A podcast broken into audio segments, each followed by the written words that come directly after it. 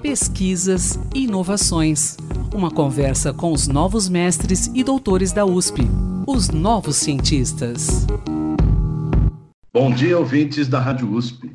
Eu sou Antônio Carlos Quinto e estamos começando mais um podcast Os Novos Cientistas.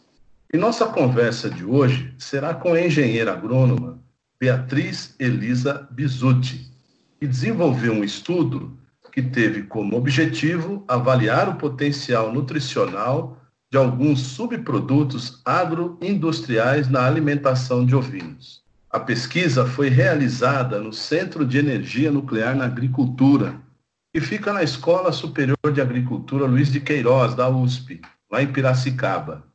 Sob a orientação do professor Adib Luiz Abdala, Beatriz realizou vários testes com subprodutos como bagaço e palhada de cana-de-açúcar, bagaço de laranja, bagaço de mandioca, casca de amendoim, casca de soja e palhada de feijão, entre outros.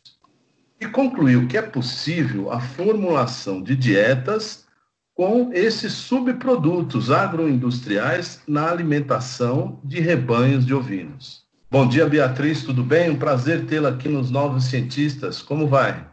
Bom dia, Antônio Carlos. Um prazer estar aqui falando com você e, sobre ciência. Conte-nos como surgiu a ideia de reaproveitar esses subprodutos da agricultura na alimentação de ovinos. Esse produto serve só para alimentação de ovinos? Explica isso para a gente. Como a, a expectativa de vida vem aumentando, a gente espera que para 2050 tenhamos 2 milhões de pessoas a mais na Terra pessoas a mais necessitam de mais alimentos. Os subprodutos agroindustriais, então, eles são, vamos dizer, resíduos das agroindústrias do processamento de alimentos. Por exemplo, o bagaço de mandioca ele é um, é um subproduto do processamento da mandioca para a produção de farinha, que vai para a alimentação certo. humana. E com isso gera esse subproduto. E esses subprodutos normalmente têm um teor a mais de de fibra e não são aptos ao consumo humano. Normalmente, então, na produção de carne e leite, nós, principalmente em semi-confinamento e confinamento, nós costumamos usar, a, como na parte de ração, milho e soja. Porém, o milho e a soja eles têm potencial em ser utilizados na alimentação humana. Eles podem muito bem ser consumidos por nós. E então a gente acaba utilizando alimento apto ao consumo humano para produzir mais alimento, que seria a carne e o uhum. leite.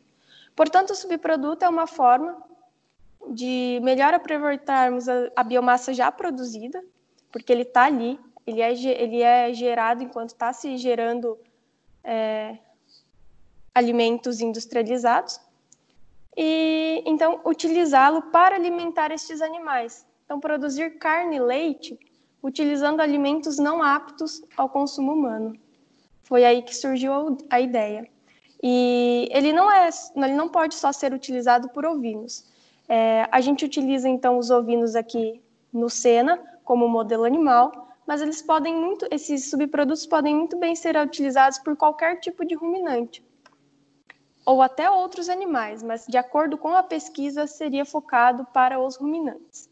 Então, o que são os ruminantes? Os ruminantes são as vacas, os ovinos, os bovinos, os ovinos e os caprinos. Certo. Agora, é, quando que você começou o seu estudo e em que estágio está agora essa pesquisa sua? Bom, esse estudo, então, ele foi a minha dissertação de mestrado. A gente iniciou com ele no ano de 2017 e finalizou no, no ano de 2019 isso contando todas as etapas do estudo, desde a obtenção desse, desse material até a, a obtenção dos resultados finais da pesquisa. Atualmente estamos na parte da escrita, é, para passar esses dados adiante, essa informação de suma importância que a gente gerou. Então, estamos escrevendo uhum. para futuras publicações. Escrevemos esse projeto, essa temática, num, num outro projeto e estamos para obter o resultado ainda. Agora, eu citei na abertura alguns subprodutos, palha de cana, bagaço. Mas parece que tem uma lista aí de subprodutos, né? Quais, quais foram exatamente que você testou até o momento? Bom, a gente testou o bagaço de mandioca, o resíduo de feijão, o bagaço de laranja, o bagaço de cana, a palhada de feijão, uhum. a palhada de cana, a palhada de milho, a casca de amendoim e a casquinha de soja. Porém, nós testamos todos estes a nível laboratorial. Os alimentos, ah, os tá. subprodutos que nós levamos a nível animal, ou seja, que nós realmente formula, utilizamos para formular uma dieta para levar para fornecer para o consumo do animal e aí testar o ganho de peso ou o quanto ele consumiu era palatável essa dieta, foram apenas dois, que foram o resíduo, foi o resíduo de feijão e a casquinha de soja. Entendi. E me diga uma coisa, esses subprodutos, na verdade, é, eles são descartados na natureza, sim? Como é que funciona isso?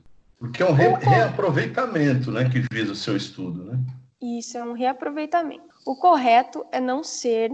A gente tem um protocolo, por, por lei, tem, existe um protocolo de descarte de resíduos sólidos.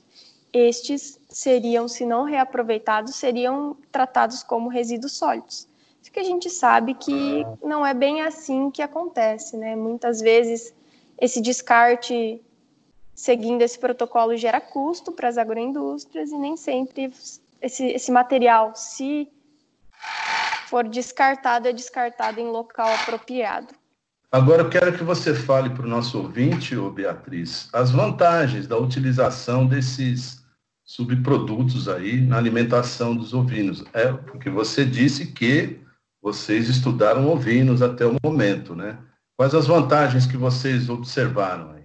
Então, as vantagens que podem ser observadas são desde a parte ambiental, da, da questão da produção animal sustentável, da produção sustentável desses ovinos, a produção sustentável de carne e leite, até a parte econômica, pois geralmente esses subprodutos possuem um valor menos agregado do que a matéria-prima original. Por exemplo, dietas formuladas com esses subprodutos vão ter um custo bem inferior a dietas formuladas à base de milho e farelo de soja. E outra coisa, é, como é que eles são administrados nesses animais? É, vocês desenvolveram aí, a gente pode entender que vocês desenvolveram uma nova formulação, uma nova para uma ração animal? No presente estudo, então essa, esses subprodutos foram administrados na forma de ração. Nós formulamos Sim. uma ração contendo resíduo de feijão e casca de soja numa proporção que tivéssemos o mesmo, a mesmo, o mesmo teor, a mesma porcentagem de nutrientes que na dieta à base de milho e soja que a gente testou. Eu queria saber agora de você, Beatriz, porque não é muito comum, né? O consumo da carne de ovinos. Onde, onde se concentra no Brasil essa produção de ovinos? Então, nós possuímos rebanho de ovinos no Brasil todo, porém na região sul ele é caracterizado por um rebanho mais comercial. O estado de São Paulo também possui um pouco de rebanho comercial, que é aquele rebanho que é, é dada toda a atenção, todos os cuidados para maximizar a produção, e normalmente é tido como atividade primária da, das fazendas mas o Brasil ainda tem uma lacuna na ovinocultura, que é a produção de ovino como, entre aspas, animal de estimação. Então, eu, eu produzo lá, tenho diversas atividades na minha fazenda, mas eu ah, vou comprar uns ovinos e deixar lá. Um dia eu vendo. E fica lá, uhum. a pasto, sem muitos cuidados. Então, devido a esse fator, a nossa produção de ovino não é a das mais altas, mas a gente continua em expansão com a ovinocultura no Brasil todo. Sim, e na ovinocultura, ou seja, é, é, na criação de um rebanho ovino, a alimentação ela representa quanto assim de toda uma, uma instalação, vamos dizer assim. Eu não sei se eu me fiz entender nessa pergunta. Ou seja, é caro.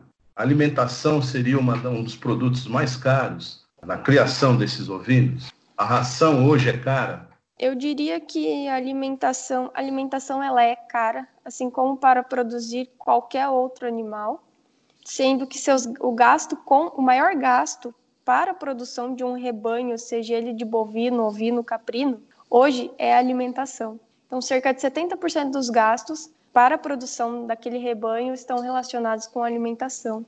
Mas isso porque a gente utiliza muito milho e soja. Hum, eu estou dizendo uhum. com alimentação quando esses animais estão em semi-confinamento ou confinamento, que é certo. é muito utilizado milho e, soja, e farelo de soja. São dois produtos de valor agregado bem alto. Bom, então é, subentende-se que o seu subproduto, vamos dizer assim, essa ração que vocês estão desenvolvendo aí, elas podem baratear esse processo, porque você Com já certeza. usou em alguns ovinos, né? E os resultados foram satisfatórios, tanto no animal quanto economicamente falando? Eu apenas consegui, devido ao tempo, avaliar só do, em, em fornecer para os animais uma ração apenas Sim. uma formulação, mas com essa gama de subprodutos que a gente avaliou, dá para brincar de formular diversas rações com diferentes quantidades de diferentes subprodutos, uma combinação de diversos subprodutos. E, uhum. isso sim, em relação ao a ração normal, com certeza diminui o custo. Porém, eu não sei te dizer numericamente, que eu não consegui, devido a tempo, também fazer essa análise econômica mas os subprodutos eles possuem um valor menos agregado. Eu forneci essa ração aos ovinos, então eu tinha dois grupos. Um grupo que eu fornecia apenas a ração a ração convencional à base de milho e soja e um grupo que eu fornecia a ração à base de, de subprodutos, que foi o resíduo de feijão mais a casca de soja o consumo desses animais foi muito similar, praticamente não houve diferença. Ou seja, uhum. esses subprodutos são palatáveis. O animal ele gostou de consumir aquilo. Uhum. E em relação ao ganho de peso, eles engordaram basicamente a mesma coisa. Então quer dizer que os nutrientes ah, que, que tem nestes subprodutos, eles foram sim aproveitados pelo animal foram transformados em carne. Legal, Beatriz. Bom, e você pretende dar continuidade a essa pesquisa no seu doutorado, porque o seu estudo foi de mestrado, correto? Você Isso. pretende continuar nesse mesmo tema? Bom, eu já já estou no doutorado agora, só que eu ah. foquei mais na minha pesquisa de doutorado sobre a parte ambiental, as emissões de gases de efeito estufa. Então, não ah, tanto aos subprodutos. Mas esse, esse projeto ele não, ele não morreu, a gente tem todas as amostras aqui e pretendemos dar continuidade a ele. Por exemplo, formulando outros tipos de, de, de, de rações com diferentes subprodutos. Tá legal, Beatriz. Eu quero agradecer pela sua participação aqui nos Novos Cientistas. Parabéns pelo seu trabalho. Obrigado, foi um prazer. Ok, pesquisador, se você quiser falar sobre seu estudo, sua pesquisa, envie-nos um e-mail para ouvinte.usp.br. E quinta-feira que vem tem mais. Até lá. Pesquisas e inovações. Uma conversa com os novos mestres e doutores da USP, os novos cientistas.